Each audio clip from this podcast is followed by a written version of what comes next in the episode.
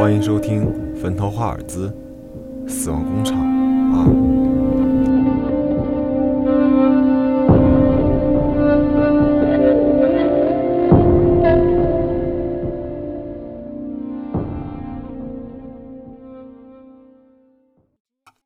下午，江城开始下起雨来，春雨绵绵。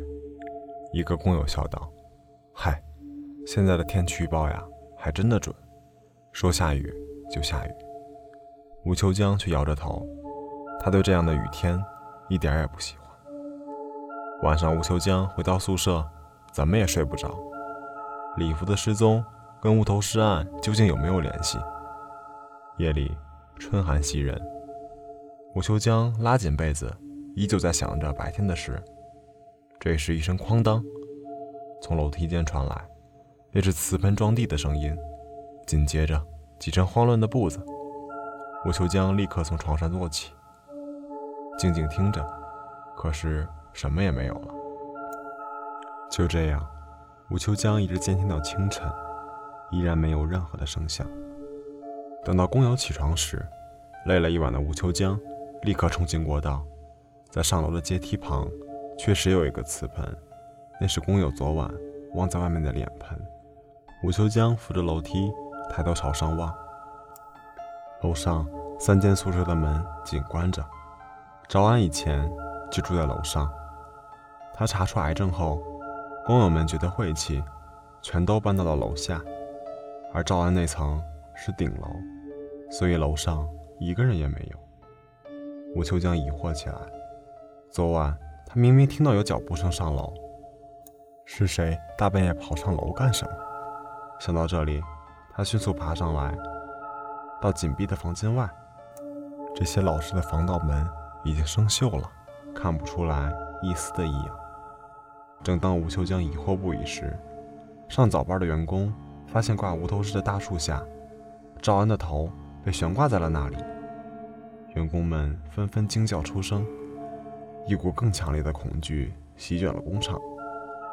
赵安的头没有头发，看样子是因为癌症化疗脱光了。他双目圆睁，嘴巴微张，像有什么话要说出来。因为一夜雨水的浸泡，头颅微微发胀。想不到时隔半个多月，赵安的头颅还保存得如此完好。看来凶手。是有意要上演这一幕的。吴秋江站在人群外四处环视工厂，突然，他发现宿舍顶楼那间正对人群的屋子，原本紧闭的窗帘被拉开了一条缝。他猛地一惊，然后迅速溜进了礼服的宿舍，四处翻找起来。果然，在衣柜里，他发现了一串钥匙。他飞奔上楼，很快，那间掩着窗帘的屋子就被打开了。吴秋江不禁喜形于色。作为老员工，又深得信任，车间的钥匙，礼服也应该有。那么照此推理，礼服很有嫌疑。吴秋江可以相信，之前发生的事肯定是厂里人干的。而礼服作为老员工，有诸多方便，比如钥匙。而之前礼服鬼鬼祟祟地提着一串钥匙回宿舍的事儿。不得不令人怀疑，昨晚吴秋江听到了脚步声，应该是失踪的礼服偷偷潜回了工厂，然后在半夜悬挂了赵安的头，而他藏匿的那间屋子就是掩着窗帘的那间，他利用这个缝隙观察工厂里的情况，然后伺机下楼作案，再逃匿。而那串钥匙他当然不会带走，这样容易引起怀疑，但他可以复制几把。至于他为什么要失踪，只是想排除自己的嫌疑，好再次作案罢了。